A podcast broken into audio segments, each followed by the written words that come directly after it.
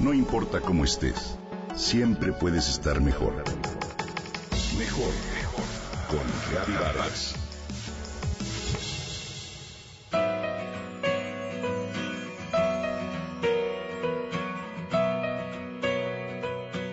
Hace unos días, un trabajador mexicano del Parque Nacional de las Montañas de Tennessee, en Estados Unidos, envió un mensaje de Twitter a una emisora de radio por Internet que transmite música regional mexicana. Les decía que él era purépecha y originario de Michoacán y les pedía que por favor lo complacieran poniendo al aire una pirecua. Las pirecuas son unas bellas canciones tradicionales que se interpretan en lengua purépecha. La estación atendió su solicitud y programó no una, sino tres pirecuas.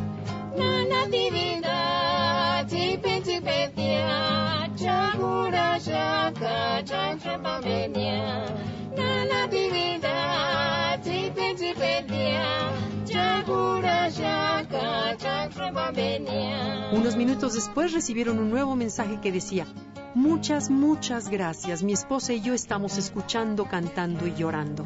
Es como si hubiéramos viajado hasta nuestra tierra. Esta frase puede parecer un tanto exagerada, pero es verdadera y seguramente a ti también te ha ocurrido. Escuchas una canción de tu infancia y te llega de inmediato un recuerdo intenso y emocionante. ¿Pero por qué ocurre esto? La música es una de las formas de expresión más sorprendentes que existen. Tiene la cualidad de despertar sensaciones de una manera vívida y puede remover recuerdos muy profundos. La percepción musical se manifiesta desde las primeras etapas del desarrollo de los bebés. Esa es la razón por la que las canciones de cuna tienen la virtud de tranquilizar a los pequeños y ese cálido recuerdo los acompaña de manera inconsciente a lo largo de toda la vida. El doctor Oliver Sacks, gran neurólogo y excelente narrador, afirmó en su libro Musicofilia que la música es especial entre todas las artes porque tiene una capacidad única para expresar estados y sentimientos interiores. Por eso puede atravesar el corazón directamente aportando consuelo. Y esta es la razón por la que los recuerdos musicales nos marcan profundamente. Como ejemplo de esto, el doctor Sachs resaltaba que la percepción, la emoción y la memoria musicales pueden sobrevivir en los pacientes con Alzheimer mucho después que otras formas de memoria hayan desaparecido. Por esto, y localizando las melodías adecuadas arraigadas en su recuerdo, se puede lograr que los pacientes tengan algunos momentos de cercanía y tranquilidad para sí mismos y para los demás.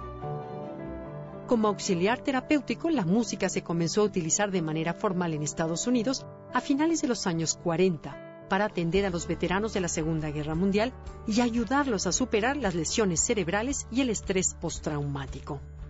Pero también la música puede ser una magnífica herramienta para integrar las habilidades del cerebro en la adolescencia. Un estudio de la Universidad Northwestern de Illinois demostró que la formación musical de los jóvenes modifica de manera positiva su funcionamiento cerebral y mejora su desarrollo intelectual, porque alimenta habilidades como la memoria, la coordinación y la atención. El cerebro no puede procesar toda la información sensorial que recibe, por lo que tiene que seleccionar, lo comenta la doctora Nina Kraus, directora del proyecto. El aprendizaje de un instrumento musical ayuda al cerebro a elegir lo que es importante en un proceso complejo.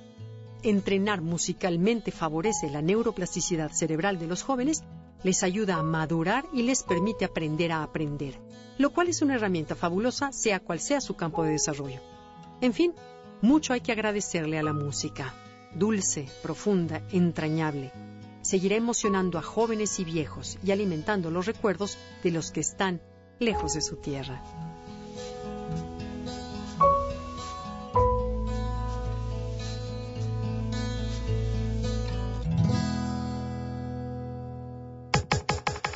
Comenta y comparte a través de Twitter.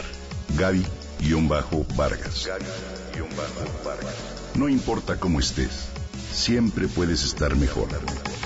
Mejor, mejor. Con Gaby Vargas.